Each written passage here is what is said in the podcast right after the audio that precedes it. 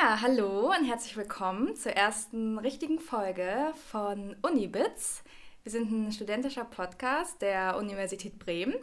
Äh, ich bin Laura und ich studiere im sechsten Semester Kommunikations- und Medienwissenschaften zusammen mit Politikwissenschaften. Hi, äh, ich sitze hier neben Laura, bin Alena und studiere genau dasselbe wie sie, nur ein bisschen länger im achten Semester. Ja, in unserem Podcast geht es um das große Thema Digitalisierung. Das heißt Digitalität im Alltag, digitale Lehre, vielleicht auch der Ausgleich davon. Wir wollen so viele Themen behandeln wie möglich, weil es einfach allgegenwärtig ist. Mit dieser Folge wollen wir jetzt starten mit dem Thema Vernetzung, das heißt Vernetzung unter Menschen. Wir haben es jetzt lange nicht gehabt, dass man Menschen analog getroffen hat, mit denen man sich vernetzt, die man neu kennenlernt oder irgendwie auch nur kurz trifft und einen netten Schnack hat, sondern ja, es ist halt alles digital. Und wir haben mit ein paar ähm, Menschen gesprochen, die äh, coole Themen, coole Ausweichmöglichkeiten hatten und davon wollen wir euch gerne erzählen. Ja, und wenn man so an studentische Vernetzung denkt, denkt man ja ähm, erstmal natürlich auch an die Online-Lehre, ganz klassisch. Aber wir haben halt überlegt, wie wir ein bisschen näher an den Studi rankommen können. Und da war es für uns ganz klar, dass wir mal die Stuben fragen, was die vielleicht so in dem vergangenen Jahr, in den vergangenen Monaten so für Aktionen hatten, weil ja, sind wir mal ganz ehrlich, so Online-Lehre ist ja manchmal auch echt ganz schön öde. Auf jeden, ja. Ich muss auch tatsächlich sagen, ich habe erst heute Morgen wirklich zweimal oder wenn nicht auch dreimal überlegt, ob ich zu meinem Seminar gehe, weil mm. ihr kennt das bestimmt, manchmal hat man einfach wirklich keine Lust oder es ist wirklich so, okay, Jetzt bereite ich mich darauf vor, die Kamera anzuschalten. Ich will aber eigentlich gerade gar nicht gesehen werden von Menschen, die vielleicht alle ihre Kamera aushaben, weil man das ja auch oft mitbekommt. So, das ist ja auch irgendwie ein generelles Problem gewesen. Darauf kommen wir auch später nochmal zu sprechen übrigens, dass viele Studis ihre Kamera ausschalten während des SEMs und dann die Lehrenden vielleicht auch unsicher sind und dann ist man sich auch manchmal selber unsicher, will man ja. sich das jetzt geben morgens, also ja. vor allem auch morgens um 8 oder um 10. Ja, okay, 10 ist noch okay, aber ne? Ja, total. Also ich glaube, ähm, da hat jeder und jede schon mal so eine Erfahrung gemacht.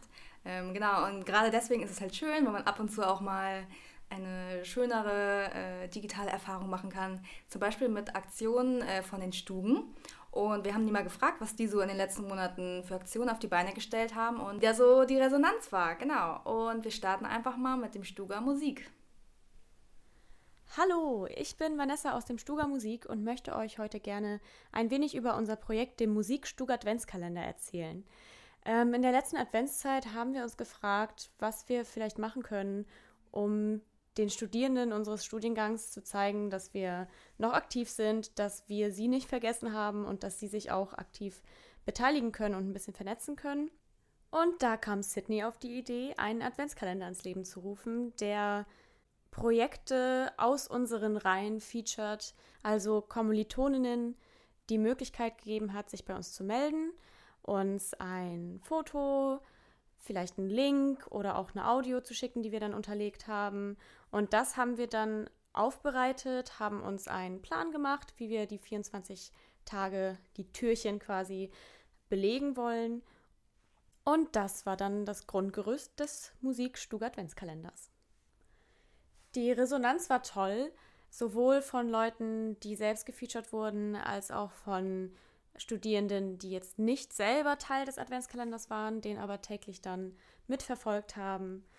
Wir haben uns darüber gefreut, dass wir viele Nachrichten bekommen haben, ähm, in denen uns dann Kommilitoninnen von ihrem Projekt erzählt haben, uns eine Info gegeben haben, die wir dann mit den anderen teilen konnten.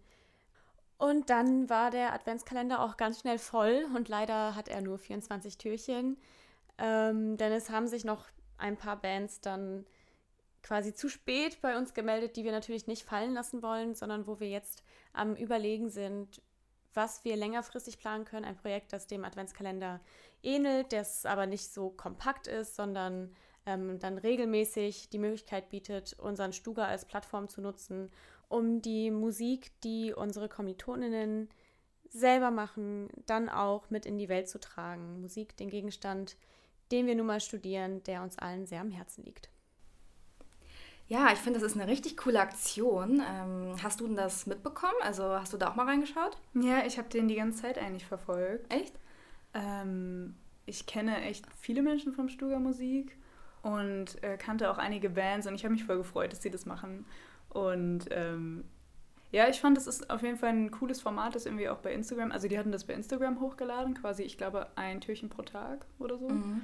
Mm, und ich fand das voll süß. Also es ist voll die schöne Idee und ich kon konnte mir echt gut vorstellen, dass die nicht alle Bands oder alle Projekte unterbringen konnten, weil es natürlich mhm. vielleicht, vielleicht haben Menschen auch mehrere Projekte und hätten die auch gern irgendwie vorgestellt. Aber wenn die jetzt quasi aus diesem Adventskalender, der aufgrund der Online-Lehre irgendwie ins Leben gerufen wurde, wenn die daraus jetzt ein längerfristiges Projekt machen, ist halt, da ja voll was draus ja, entstanden. Das wäre halt mega schön. Da sieht man auch wieder, ähm, dass die Corona-Zeit jetzt nicht nur negative Seiten hat, weil hätten wir jetzt die Corona-Pandemie nicht gehabt, wäre sowas vielleicht gar nicht entstanden, ne? Klar. Ja. Hierzu müssen wir auch nochmal sagen, so natürlich, wir behandeln jetzt in diesem Podcast auch viele Themen, die eben um Probleme gehen. Also wo sind Schwierigkeiten? Wie geht es den Studis oder generell Menschen, die an der Uni sind, damit irgendwie alles online zu gestalten. Aber wir wollen auf jeden Fall auch darauf achten, dass wir auch positive Dinge mit reinbringen, weil ich meine, wir alle suchen uns irgendwie unsere Alternativen und die, die wir jetzt gerade zum Beispiel von den Stugen erfahren, das ist ja schon mal voll schön und auf, also das sollte auf jeden Fall auch gehört werden. Ja, bin ich ganz deiner Meinung. Als nächstes hat uns auch jemand vom Fachbereich 3 eine Sprachnachricht gesendet und das hören wir uns einfach mal als nächstes an. Wo sind wir dran? Aha! Heute haben wir die Weihnachtsfeier. Was ist eine Weihnachtsfeier? Da stellen wir uns mal ganz dumm. Hallo, ich bin Enna vom Stuga Informatik einer der Stugen des Fachbereich 3. Normalerweise feiern wir im Fachbereich im Dezember immer unsere gemeinsame Weihnachtsfeier. Dieses Jahr haben wir uns mit Stugen aus dem Fachbereich 1 zusammengetan, denn auch dort gibt es eine lange Tradition. Ihr habt es vielleicht schon herausgehört, es wird dort die Feuerzangenbowle geschaut. Dieses Jahr musste das alles ohne Kontakte stattfinden. Und wir haben uns eben überlegt, uns zusammenzutun und ein Programm auf die Beine gestellt. Schon im Vorfeld konnten Care-Pakete bestellt werden. Es gab dort Kekse und Punsch. Aber jeder nur einen winzigen Schluck. Zur Selbstabholung. Am 21. Dezember konnte dann schon um die Mittagszeit mit dem Kochen der Feuerzangenbowle im Livestream begonnen werden. Das darin schwimmende Obst ließ sich sogar über das Internet fernsteuern. Es folgte dann die traditionelle Weihnachtsvorlesung von Frau Professorin Pohl. Vielen Dank an dieser Stelle. Und dann am Abend war es schon Zeit für ein Kneipenquiz, bei dem wir uns alle in kleinen Gruppen zusammengetan haben und die schwierigen Aufgaben gemeinsam lösen konnten.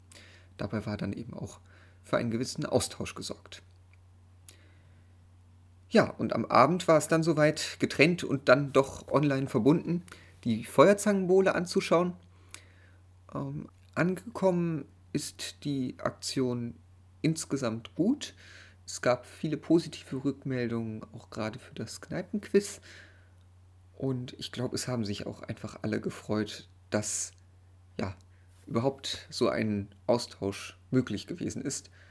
Und ähm, ja, vielen Dank an alle, die mitgemacht haben.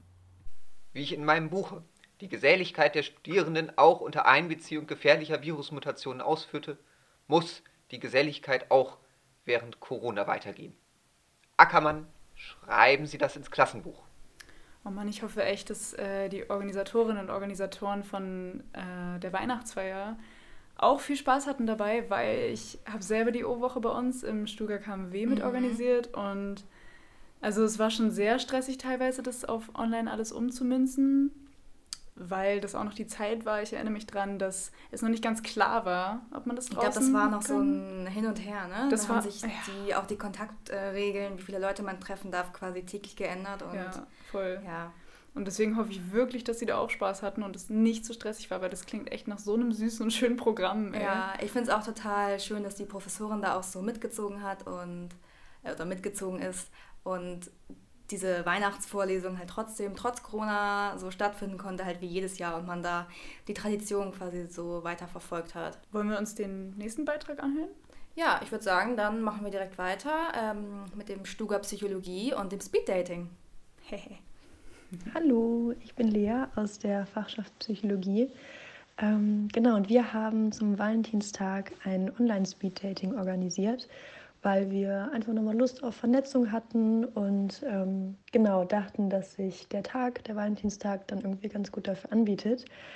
Ähm, genau, und dann haben wir auch recht kurzfristig und spontan das Ganze geplant und haben halt kurz vorher auf Instagram und in den WhatsApp-Gruppen Werbung dafür gemacht und haben uns dann ähm, am Valentinstag abends mit den Leuten, die eben Lust drauf hatten, bei Zoom getroffen. Und ähm, genau, ich glaube, es waren so 30, 40 Leute dabei aus gemischten Fachsemestern, also ähm, sowohl Bachelor als auch Master.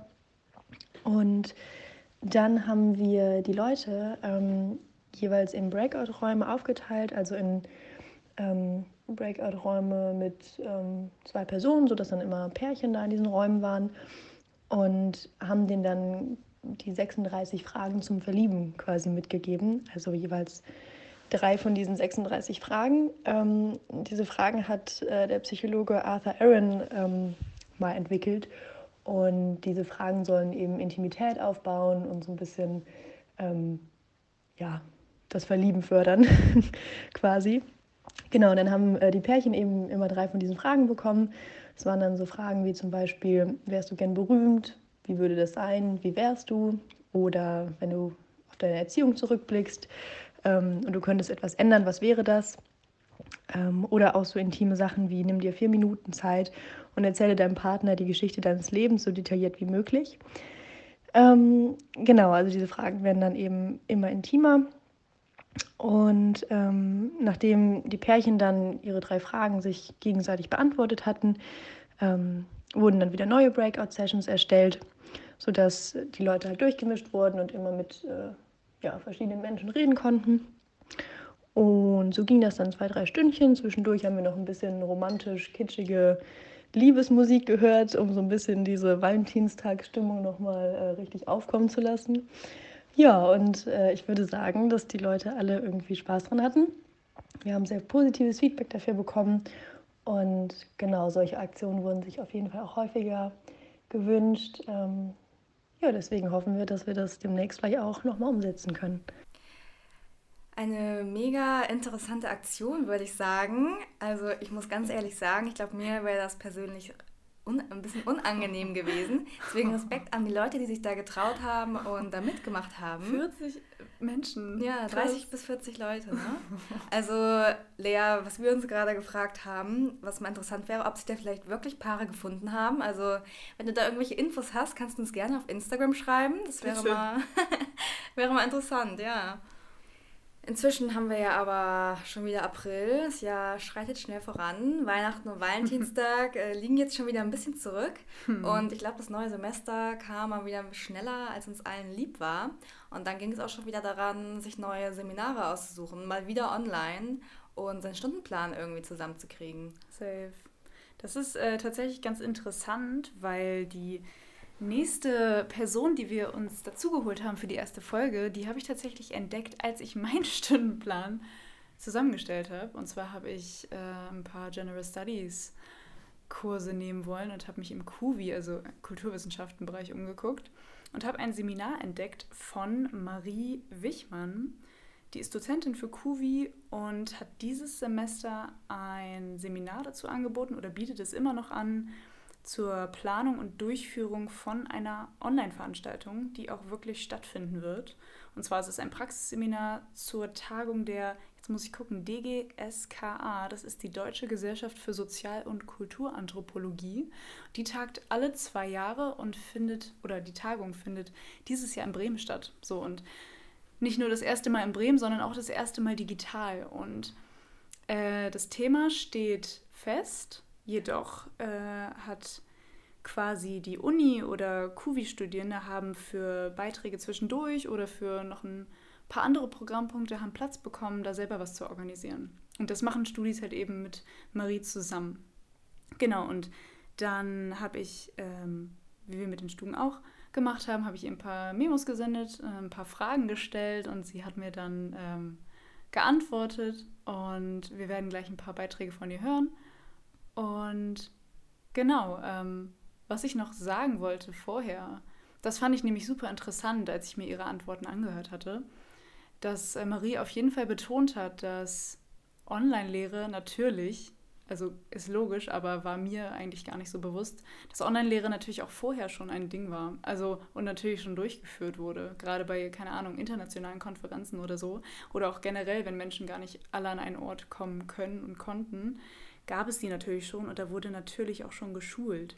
Und so hatte Marie vorher auch schon etliche Schulungen oder Fortbildungen zur digitalen Lehre gemacht und hat sich dann quasi gefreut, dass sie das mal wieder anwenden kann und hat aber gleichzeitig auch gesagt, jetzt wo das so vermehrt vorkam mit den äh, Online-Schulungen, mit der Online-Lehre, dass ähm, sie es schon erstaunlich findet, dass viele Veranstaltungsformate einfach ins Digitale eins zu eins übersetzt werden. Also vom Analogen ins Digitale. Also dass quasi das alte Bekannte, wenn man so will, einfach ins Online-mäßige übersetzt werden. Und so erleben wir das ja gerade irgendwie voll viel. Also es werden zum Beispiel einfach Konzerte online gestreamt. Es mhm. findet eins zu eins eine Übertragung statt, was, äh, wie Marie zum Beispiel auch meinte, eigentlich gut ist, gerade für so Veranstaltungen, wo man neue Menschen kennenlernen will und sich vernetzen will. Denn ich glaube, sowas altbewährtes, oder das meinte Marie auch in ihrer Memo, gibt eine gewisse Sicherheit irgendwie, ja. dass man dann halt irgendwie, auch wenn es eine neue Situation ist, wenigstens denselben Ablauf oder dieselben Prozedere hat. Mm, aber sie war trotzdem auch ein bisschen erstaunt, dass so wenig super Neues kam, so wenig super Innovatives, komplett neue Formate, was komplett anderes, worauf man sich einstellen muss, wo man sich einarbeiten muss. Ähm, dennoch war sie natürlich oder ist sie offen, das in ihrem Seminar jetzt mit ihren Studis auszuprobieren für die Tagung, weil sie super viele Freiheiten haben. Und das fand ich auf jeden Fall ganz spannend. Und ja, als erstes möchte ich euch einen Beitrag vorspielen, wo Marie quasi erzählt, wie die Online-Lehre so aufgestellt ist in ihrem Institut unter ihren Kolleginnen und was es da alles schon so gibt. So, also nochmal zur digitalen Lehre. Ähm, digitale Lehre an sich ist ja ähm, auch bei uns in der Kulturwissenschaft seit Jahren ein Thema, mit dem wir uns beschäftigen. Und es gibt da ganz wunderbare Beispiele, auch bei unserem Institut, wie man digitale Methoden und Formate für die Lehre nutzen kann. Von daher hatte ich eigentlich das Glück, dass ich dann nicht nur auf meine eigenen Lehrerfahrungen mit digitalen Elementen zurückgreifen konnte, sondern einfach auch ganz erheblich von den Ressourcen und vom Wissen äh, meiner Kolleginnen und Kollegen profitieren konnte ähm, und auch im Rahmen meines Seminars profitieren kann, weil eben ein äh, Kollege ganz unkompliziert äh, bereit ist, eine Sitzung zu Podcast zu gestalten. Das ist eben nicht mein Spezialgebiet, aber seins. Das fand ich zum Beispiel auch ganz spannend, dass sie quasi einfach Kollegen oder Kolleginnen ranholen kann, mal für eine Sitzung irgendwie zu referieren, weil die irgendwie das Thema irgendwie besser drauf haben. Äh, was natürlich auch im Analogen schon praktiziert wurde. Aber ich finde jetzt, gefühlt ist es so, dass ähm, Menschen dann vielleicht einfach ein, mehr Offenheit dafür haben, mal für mhm. eine Sitzung vorbeizukommen, weil ja. sie sich online einfach schneller zuschalten genau, können. Genau, ich glaube, es ist halt auch einfach flexibler, als wenn, also in der analogen Lehre ist Person XY dann gerade in dem und dem Campusgebäude und dann ist es halt nicht so einfach, mal eben in eine Vorlesung zu kommen. Ja. Aber ja, mit der Online-Lehre ist natürlich alles ein bisschen flexibler und ich glaube, wir haben auch alle so ein bisschen mehr Offenheit, entwickelt mit der Zeit und das ist echt schön, dass da auch solche, ich sag mal, kleine Kooperationen einfach mehr zustande kommen. Ja, eben. Trotzdem muss man natürlich sagen, und äh, das habe ich Marie auch gefragt, was denn Herausforderungen sind. Und äh, genau, jetzt als nächstes spiele ich euch ab, was sie dazu zu sagen hatte, weil das fand ich auch äh, auf jeden Fall sehr gut auf den Punkt gebracht. Also für mich persönlich, aber ich vermute auch für die Studierenden ist ähm, jedes digitale Seminar eine Herausforderung, weil es einfach weniger schön und viel anstrengender ist, vor dem Monitor zu sitzen, als sich richtig zu treffen wir haben uns ja eigentlich alle, oder zumindest ich habe mich ganz bewusst für Lehre und davor auch für ein Studium in Präsenz entschieden, statt für Lehre und Studium äh, in einem Fernstudiengang. Und ähm, schwarze Kacheln anzuschauen, ist auch einfach für eine Lehre, die, die auf Dialog und Augenhöhe Wert legt, echt doof. Also auch wenn ich das Bedürfnis, die Kamera auszuschalten, komplett nachvollziehen kann. Äh, Gerade wenn man ähm, viele Seminare oder viele Stunden des Tages in Seminaren ähm, verbringt. Ähm, und trotzdem, auch wenn ich mich äh, da jetzt wiederhole, ist es natürlich nur konsequent genau dieses Seminar als digitale Veranstaltung durchzuführen. Und darin steckt äh, gleichzeitig die Chance, ähm, sich auch einfach zu fragen, was nervt uns so richtig, ähm, was wollen wir also nicht bei digitalen Veranstaltungen, um dann zu überlegen, wie können wir alles vermeiden oder verbessern, was uns selbst aus unserer eigenen Erfahrung heraus stört.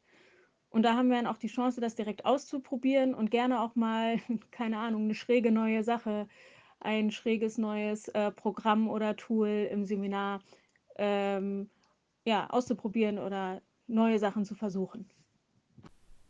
Ja, ich finde, das war wirklich eine super ehrliche Antwort. Also gerade dieser Satz, äh, den sie gesagt hat mit den schwarzen Kacheln. Ja, total. Ich glaube, da können wir alle, wir können uns da alle hineinversetzen irgendwie. Ja, es ist halt auch, ja, wie sie halt gesagt hat, man sitzt schon den ganzen Tag vorm PC irgendwie, aber ich bemühe mich auch immer, dann die Kamera anzumachen, aber ja, ein paar schwarze Kacheln sieht man einfach immer. Ja, das stimmt. Und ja, es ist halt so anonym und einfach ganz anders als in der analogen Lehre und so haben wir uns das ja eigentlich alle ursprünglich nicht ausgesucht, aber müssen jetzt halt irgendwie ein bisschen ja, lernen, damit umzugehen. Ja, gleichzeitig ist es natürlich auch manchmal voll die Comfortzone, wenn du sagst, okay, ich muss jetzt nicht zur Uni fahren, nicht in diesen mhm. Seminarraum, wo mich alle die ganze Zeit angucken könnten. So, ich könnte jetzt theoretisch, wenn ich kurz mein Bein strecken will oder wenn ich kurz irgendwie mich generell irgendwie dehnen will oder so, was ich auch sehr oft bei Seminaren mache, so kann ich die Kamera ausmachen oder die so irgendwie hinrichten, dass man nicht sieht, wie ich meine Beine ja. gerade strecke. Und das mache ich wirklich sehr, sehr oft, weil ich dann das Gefühl habe, ich sitze eben nicht den ganzen Tag vorm PC, weil mich das auch extrem stört. Und da hat man halt wieder diese Comfortzone oder gefühlt auch wieder diese Freiheit. Ja. Also gefühlt dann auch wieder diese Freiheit, irgendwie dich in deinem Raum, deinem Zimmer, deinem Wohnzimmer, whatever, so zu bewegen, dass man sich halt irgendwie wohlfühlt. Und ich meine, in so einem Seminarraum, mhm. da hast du da meistens relativ still zu sitzen und kannst nicht auf stumm schalten, während du wirklich gerade an, an deiner Karotte beißt. Obwohl ich da auch, also ohne Witz, obwohl ich da auch nicht so genau weiß, wie das die Lernenden finden, wenn ich zum Beispiel in einer Online-Veranstaltung esse oder kurz glaub, von meinen Broten abbeiße oder so. Ich glaube, das sehen die nicht so eng. Aber äh, ein Punkt, äh, auf den ich noch eingehen wollte, ich finde auch manchmal ist zu viel Freiheit auch nicht so gut, weil ich merke auch selber, ähm, dass ich mich anders verhalte, wenn ich jetzt die Kamera anhabe oder wirklich im Seminarraum sitze. Ja. Oder wenn ich halt die Kamera aus habe, dann sitzt man da dann schnell wie so ein Schluck Wasser in der Ecke, geht ja. dann schnell mal ans Handy und ja, wenn man weiß, man wird quasi beobachtet, dann ja. kann man auch besser folgen, finde ich eigentlich. Ja, obwohl es auch wieder beängstigend ist. Oder was ich noch irgendwie herausfinden muss, also ich habe mich jetzt noch nicht aktiv darum gekümmert, aber ich habe es immer mal wieder gedacht. Ich erwische mich nämlich selber super oft, wie ich auf mein Bild gucke wenn ja, ich das anhabe. Und ich, man immer guckt, wie man aussieht, ne? Ja, und ich finde das, also es ist so nervig. Ich mache das auch total ja. automatisch und ich glaube, das machen echt viele ja. automatisch, weil man sich halt irgendwie selber sieht und ja, kein Plan. Man will halt gucken, irgendwie. Ob alles sitzt. Ja, also, ja, voll. Ja, und hat man sonst ja auch nicht so. Also sonst ja. sieht man sich ja nicht und ja, total komische Situation einfach. So, man muss manchmal aufpassen, dass man sich nicht zu sehr auf sein eigenes Bild konzentriert. Und ja, keine Ahnung. Falls man das ausschalten kann bei Zoom, ich glaube, das geht nicht, oder? Werde ich es herausfinden. Ja. ja. Ah, damit muss ich noch irgendwie umgehen. Ja. Also es, sind, es kommen immer wieder neue Sachen hochgefühlt. Genau. Aber bevor wir äh, quasi den Faden verlieren, zurück nochmal zu Marie, denn ich habe noch eine Memo, die ich gerne abspielen würde. Und zwar habe ich sie oder haben wir sie auch gefragt, wie es denn mit ihren eigenen Erfahrungen aussieht, weil na, sie lehrt zwar jetzt, aber auch sie begibt sich ja auch in neue Situationen oder in Situationen, wo sie Online-Veranstaltungen hat als Teilnehmerin, wo sie fremde Menschen kennenlernt oder vielleicht sogar einen Redepart hat oder irgendwie sowas. Und da wollten wir natürlich auch wissen, wie ist das denn für sie mit ihren eigenen Erfahrungen? Vernetzung äh, im Rahmen von Veranstaltungen ist ja etwas, das ähm, entweder formell und strukturiert erfolgen kann, zum Beispiel als Veranstaltungszweck, ähm, aber sehr oft eben äh, ganz persönlich, in wenig strukturierten, inoffiziellen Situationen quasi privat nebenbei passiert. Und äh, bei digitalen Veranstaltungen ist natürlich das klassische soziale Plaudern und ins Gespräch kommen nebenher, das einfach so passiert, ähm, extrem eingeschränkt oder ähm, ja, also eigentlich, es, es fehlt, äh, weil man sich den Kaffee und einen Apfel eben nicht äh, ähm, gemeinsam holt, sondern jeder in seiner eigenen äh, Küche und da trifft man eben im besten Fall nicht auf unbekannte Veranstaltungsteilnehmer. So, und zu meinen eigenen Erfahrungen, also wenn ich im Discord-Chat auf einer Konferenz im Sekundentakt, hallo, wie geht's euch? Ich bin in dieser oder jener Stadt und heiße XY, reintickert, aktiviert mich persönlich das ähm, nicht so richtig, damit einzusteigen. Aber das ist eben auch eine Sache von Gewohnheit, Konventionen und Praxis. Also da sehe ich noch Hoffnung für mich, dass äh, ich mich an neue Kommunikationsgeflogenheiten äh, bei Online-Veranstaltungen gewöhne. Oder aber ähm, irgendwann mal auf die richtigen Tools in Online-Veranstaltungen treffen, mit denen mir sowas auch richtig Spaß macht. Ja, das war Marie. Ähm, bin ganz gespannt, was äh, die Studis und natürlich auch Marie in dem Seminar alles so auf die Beine stellen. Und als ich ihre Memos angehört hatte, musste ich auch nochmal daran denken, Thema Vernetzung.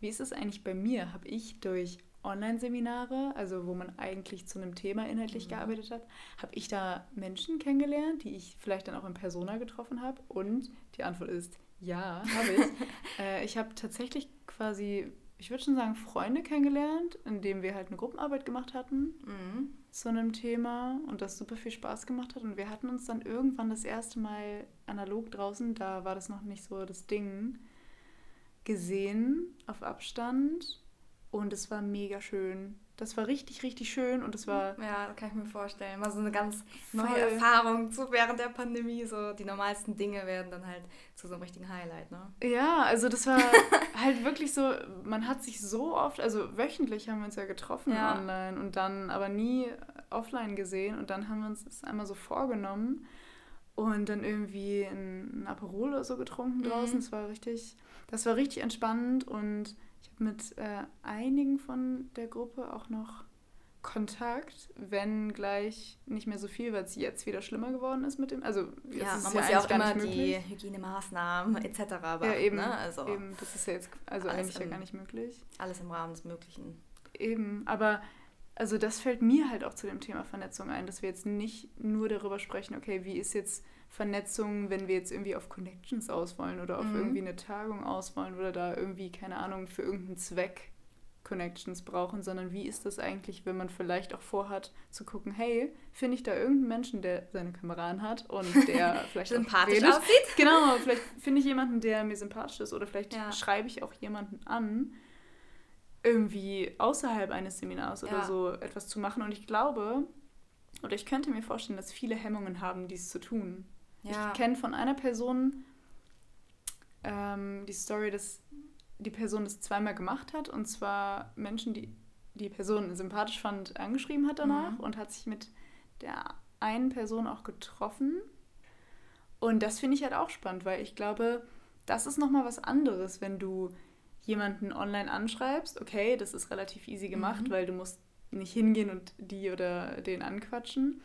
Aber diesen Satz zu schreiben, hey, wir saßen im selben Sem und ich habe, du, du bist mir aufgefallen, ich glaube, das ja, ist, ist also habe ich selber tatsächlich noch nie so gemacht. Ja, ich auch nicht. Ähm, ja, ich weiß auch nicht.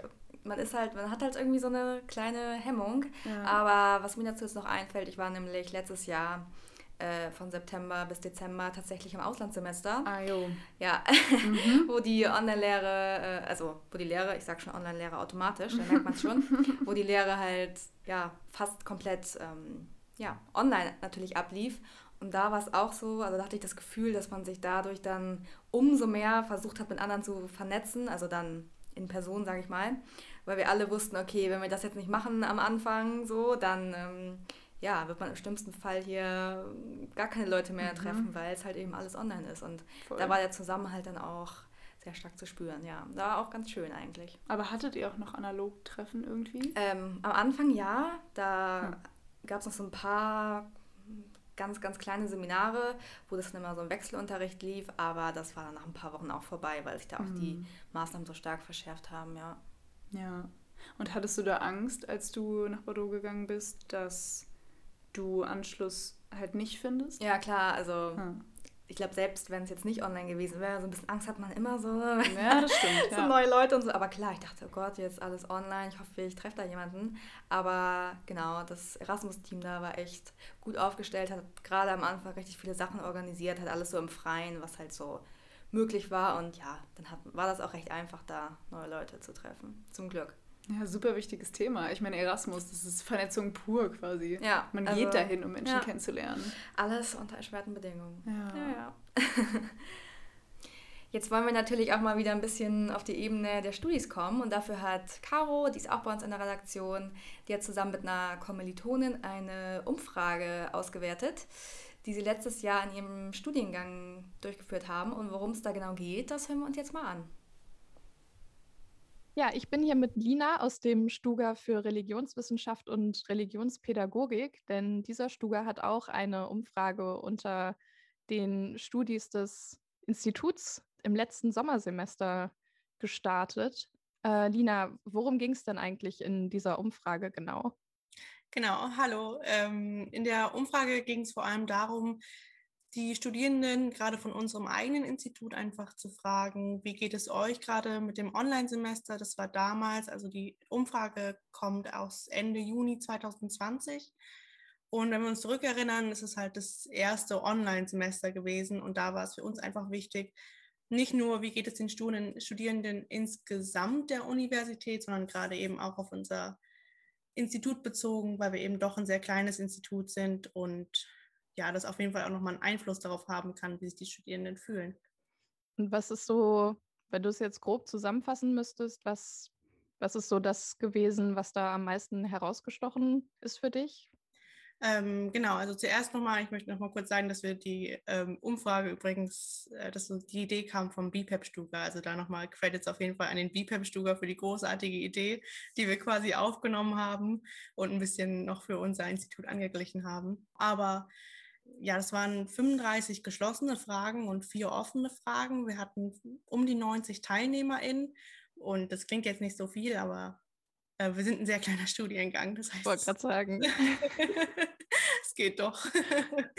genau, und zuerst war es einfach, dass sie gesagt haben, wir brauchen für jeden Kurs wesentlich mehr Zeit. Also über 70 Prozent der Leute haben gesagt, dass sie wesentlich mehr Zeit brauchen für jeden. Kurs jede Woche. Und das liegt unter anderem daran, dass gerade am Anfang sehr viele verschiedene Tools benutzt wurden.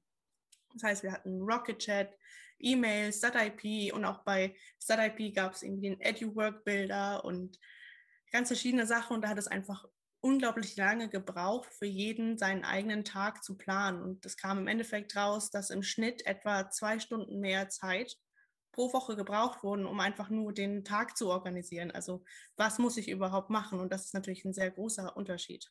Ja, ich wollte gerade sagen, zwei Stunden, das, da kommt schon ordentlich was zusammen, ne? Eben, da kommt schon auf jeden Fall einiges zusammen. Und dann einfach dadurch, dass man gerade Studierende, so wir leben, seien wir ehrlich, die meisten von uns leben in kleinen WG-Zimmern, so wir haben nicht sonderlich viel Platz, kein, kein Wohnzimmer, keinen großen Flur, kein wunderschönes Badezimmer. So. Da ist es einfach super schwierig gewesen für die meisten, überhaupt eine Balance zu schaffen. Was ist Privatleben? Was ist Uni?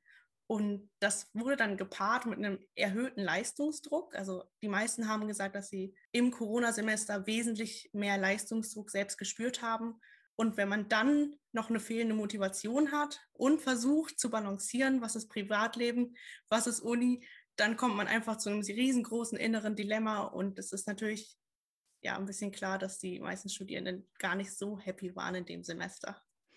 Ja, das glaube ich. Vor allem auch, ja, man wurde ja auch wirklich ins kalte Wasser geworfen. Ne? Alle. Also die Studis, aber auch die Dozierenden. Gab es denn da irgendwie auch nochmal so ein bisschen Rückmeldung zu? Ähm, genau, total. Also wir gerade in den offenen Fragen haben wir auch nochmal gefragt, was gefällt euch gut? Und da haben tatsächlich 10 Prozent etwa von sich heraus selbst gesagt, dass das Engagement von den Dozierenden wirklich gut ankommt. Also wenn sich manche Dozierende von uns haben sich unglaublich viel ins Zeug gelegt und haben versucht, das ganze Online-Semester immer noch so ansprechend und so vielfältig wie möglich zu gestalten. Und das kam auf jeden Fall gut an. Und ich finde, das verdient auch nochmal gesagt zu werden, dass das tatsächlich da auch angekommen ist. Ja, generell war es aber leider so, dass für die Aufgaben, die man dann machen musste, so Do-Its oder andere Abgabetermine, einfach nicht genug Feedback kam. Und das hat vielleicht auch dazu geführt, dass dieser erhöhte Leistungsdruck überhaupt erst aufgekommen ist.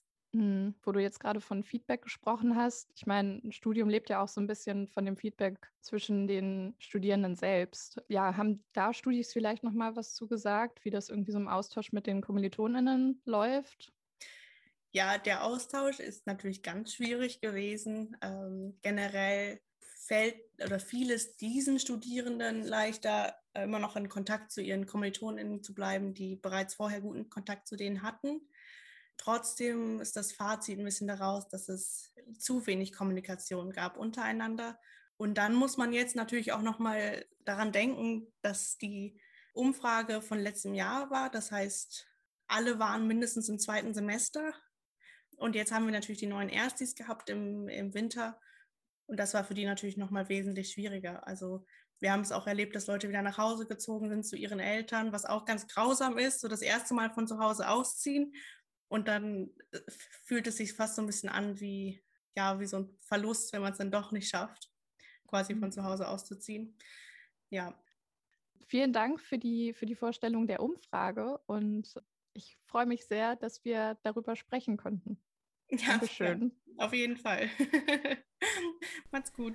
Ja, ich finde die, die Umfrage, die die äh, Menschen durchgeführt haben, erstmal richtig, richtig gut, um, glaube ich, mal so ein Bild von einem Studiengang zu kriegen ähm, richtig nice, dass sie es ausgewertet und auch durchgeführt haben. Und ich musste irgendwie, ich weiß nicht ganz genau, was ich musste, irgendwie lachen und weinen zugleich. Weil, naja, weil ich erinnere mich halt noch ganz gut daran, als halt das erste Online-Semester war oder halt eben Hybrid oder so. Und man hatte halt wirklich diese Flut an neuen Sachen. Ja. Also ich weiß noch so genau, wie sich so viele Freunde und Freundinnen von mir darüber aufgeregt haben, dass sie gar nicht damit klarkommen mit den ganzen unterschiedlichen Plattformen, die man sich jetzt mehr runterladen muss, die man nutzen muss. Und es war auch super oft so eine Datenschutzfrage. Ja. Welche Lizenz nimmt die Uni denn jetzt? Und ich, es war alles so aufregend und ja, also es war tatsächlich aufregend und jetzt mittlerweile ist es einfach nur noch so gang und gäbe. Ja, also ich habe echt das Gefühl, so Online-Lehre ist auch eins von so vielen Beispielen, wo man wieder merkt, was für Gewohnheitstiere Menschen sind ja. und wie man sich an neue Sachen gewöhnen kann. Also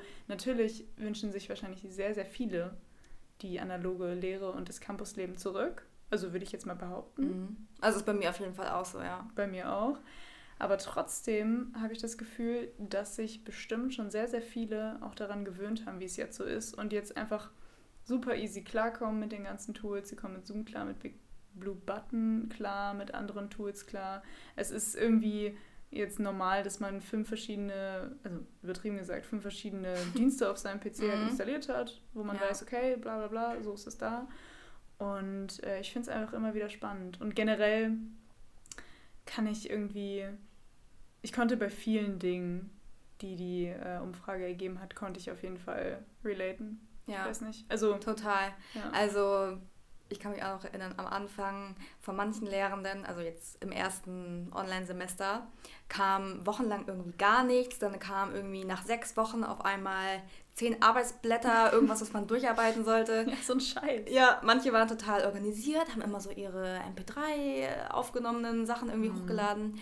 Ja, manche wollten aber Zoom, manche wollten dies, manche wollten das. Und man musste sich erstmal, wie die beiden schon gesagt haben, eben in der Umfrage, erstmal quasi in der Woche so Zeit einplanen, um sich überhaupt erstmal zu organisieren und irgendwie klarzukommen. Also da finde ich es aber auch ganz schön. Ich habe das Gefühl, es ist ein bisschen einheitlicher geworden. Also irgendwie schon, ja. Es sind jetzt nicht mehr 10.000 Programme, sondern nur noch gefühlt drei oder vier. ja, voll. Aber das finde ich auch ganz gut. Ich glaube, da ist auch innerhalb der Uni so ein bisschen, ja, hat sich alles so ein bisschen angeglichen irgendwie. Ja, die Aufregung ist nicht mehr ganz so stark. Ja. Und was mir gerade dazu einfällt, das finde ich äh, super spannend. Ähm, gerade wenn man, wenn man Ersti oder Zweiti ist, ist es ja so, dass man auf jeden Fall, also jetzt vom Analogen her, wenn man Studi mhm. ist einfach, man hat natürlich eine Vernetzung, weil man tauscht sich mit den KommilitonInnen aus. hey, ja. hast du das und das schon gemacht? Weißt du, bis wann ich das und das abgeben muss? Also das habe ich nicht verstanden. Genau, genau, genau. Dieser Austausch, den hat man immer. Das ist ja eine super Art von Vernetzung, wenn man zusammen lernt und dann irgendwie zusammen darüber redet, hey, hast du den Text verstanden und so. Ich weiß noch, man ist ja super engagiert als erste oder zweite. So, und jetzt in der Online-Lehre ist es halt meistens so, dass man sich darüber austauscht, hey, hast du das äh, genau verstanden, wie das funktioniert? Muss ich mich da jetzt anmelden mit dem Wo ist das hochgeladen? Tool? Ich finde die Datei nicht. Genau, also man hat eine ja. Vernetzung, aber über quasi Online-Probleme, wenn ich das ja. jetzt so nennen kann. Also jetzt nicht so von wegen, also natürlich so Textverständnis oder irgendwas mhm. ähm, Inhaltliches bespricht man auch, aber hinzu kommt, dass man sich als Studentin austauscht, hey, äh, wie kommst du damit klar mit Zoom? Machst du deine Kamera immer an? Wie ist das mit deinem Mikro? Also, dass man so einen Austausch, so eine Vernetzung noch dazu hat, ja. was ja auch wieder ein neues Feld ist. Und dann tauscht man sich halt über neue Themen mit mhm. neuen Menschen aus. Und das ist mir gerade aufgefallen. Und das finde ich irgendwie voll spannend. Ja, wobei ja auch das Inhaltliche, was ja eigentlich das Wichtige am Studium ist, sage ich mal, vielleicht auch so ein bisschen in den Hintergrund rückt, weil ja. man halt mehr mit diesem Organisatorischen immer ja. zugange ist. Ne? Aber Wie halt die Umfrage auch zeigte, irgendwie 70 Prozent mehr Zeitaufwand oder so. Also das, ja, das beschreibt es ja echt am besten. So, ja. Man muss sich einfach irgendwie und, arrangieren. Und gerade so als Erstsemester, wenn man da noch gar nicht so in dieser Uni-Welt überhaupt angekommen ist, ist es ja alles komplett neu. Also sowieso, wenn man auch analog ins erste Semester startet und dann auch noch online, also ja, ja es tut mir auch echt ein bisschen leid. Ja, voll. Innerhalb der Redaktion hatten wir uns noch überlegt, ab und an mal Kategorien einzuführen. Und eine Kategorie, die wir jetzt hier heute einmal vorstellen wollen, ist die Kategorie Uni-Tipps. Da wollen wir euch immer mal wieder, vielleicht jedes Mal, halt wenn es was zu berichten gibt, ähm, ja, ein paar Tipps mit an die Hand geben, wie ihr euren, euren Uni-Alltag vielleicht ein bisschen cooler gestalten könnt, was es vielleicht so für neue Veranstaltungen gibt. Und dieses Mal ja, wird euch Luis eine Streaming-Plattform vorstellen. Und was genau das ist und was ihr damit anstellen könnt, ähm, das erzählt er euch jetzt.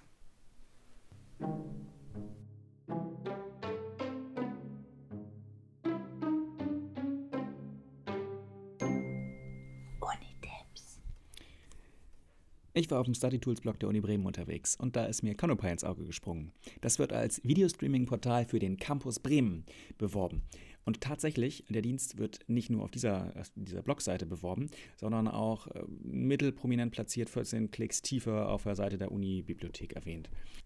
Und er wird mit Netflix verglichen. Das hat mir sofort dieses Bild von grenzenlosen Seriensuchtpotenzial und hunderten verfügbarer Blockbuster entstehen lassen.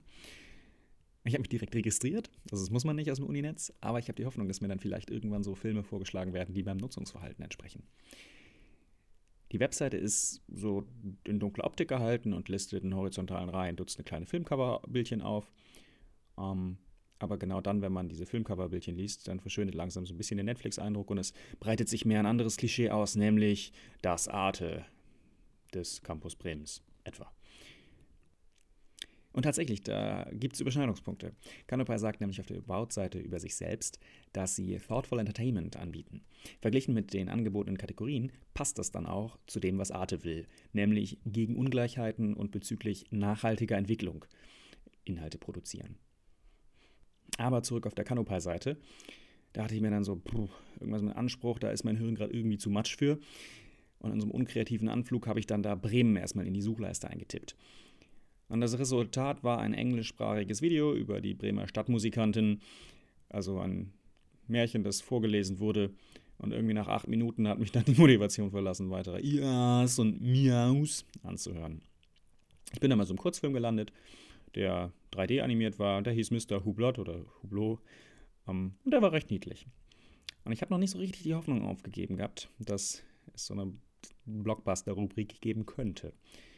Also habe ich mal gegoogelt und da kam dann eine Liste mit den 40 besten Filmen auf Canopy. Und tatsächlich, ein Film mit Audrey Hepburn aus dem Jahr 1963 hat den Zuschlag bekommen. Charade hieß er. Kurze Handlung, am Anfang des Films stirbt der Ehemann einer Ehefrau, fremde andere Männer sind nun hinter Geld her und der Ehemann entpuppt sich postmortem als Spion. Klassiker. So ein paar Tage später ist mein Kopf dann nicht mehr im Matschmodus, zum Glück, und auch für Bildung bereit. Und im Gegensatz zu leichter Unterhaltung bietet Canopy genau in dem Bereich eine beeindruckende Auswahl. Für den Blick über den Tellerrand hinaus ist es meiner Meinung nach ein echt gutes Angebot, das uns da die Bibliothek anbietet.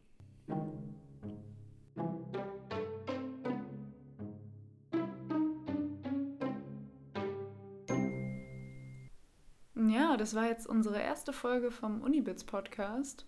Thema Vernetzung. Das war uns auf jeden Fall sehr, sehr wichtig, dass wir da quasi als erstes drüber sprechen, weil es einfach so allgegenwärtig ist, weil es gerade super wichtig ist, weil es viele Menschen auch belastet, sich nicht vernetzen zu können, aber weil es auch viele neue Wege gibt, sich zu vernetzen.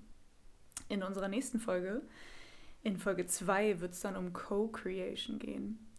Äh, da werden euch dann wahrscheinlich aber andere Stimmen begegnen, denn, das habe ich noch gar nicht gesagt oder haben wir noch gar nicht gesagt, dieser Podcast ist eine offene Redaktion oder besteht aus einer offenen Redaktion. Das heißt, jede oder jeder, der möchte, kann einfach jederzeit einsteigen, dazukommen, ohne Erfahrung irgendwie mitmachen, auch wenn es nur kleine Aufgaben sind. Wir freuen uns über neue Menschen.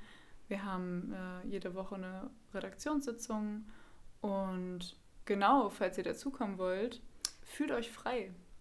Genau, dafür könnt ihr uns gerne zum Beispiel auf Instagram kontaktieren oder auch generell könnt ihr uns da gerne folgen. Da heißen wir unibits-podcast. Da könnt ihr uns auch gerne Feedback dalassen. Ähm, ihr könnt uns auch gerne auf den gängigen Podcast-Plattformen folgen, Bewertungen dalassen und ja, einfach Feedback, damit wir uns auch verbessern können. Wir hoffen, es hat euch gefallen und ihr konntet ein bisschen was mitnehmen. Und dann würden wir uns jetzt verabschieden. Wir freuen uns aufs nächste Mal. Ciao. Ciao.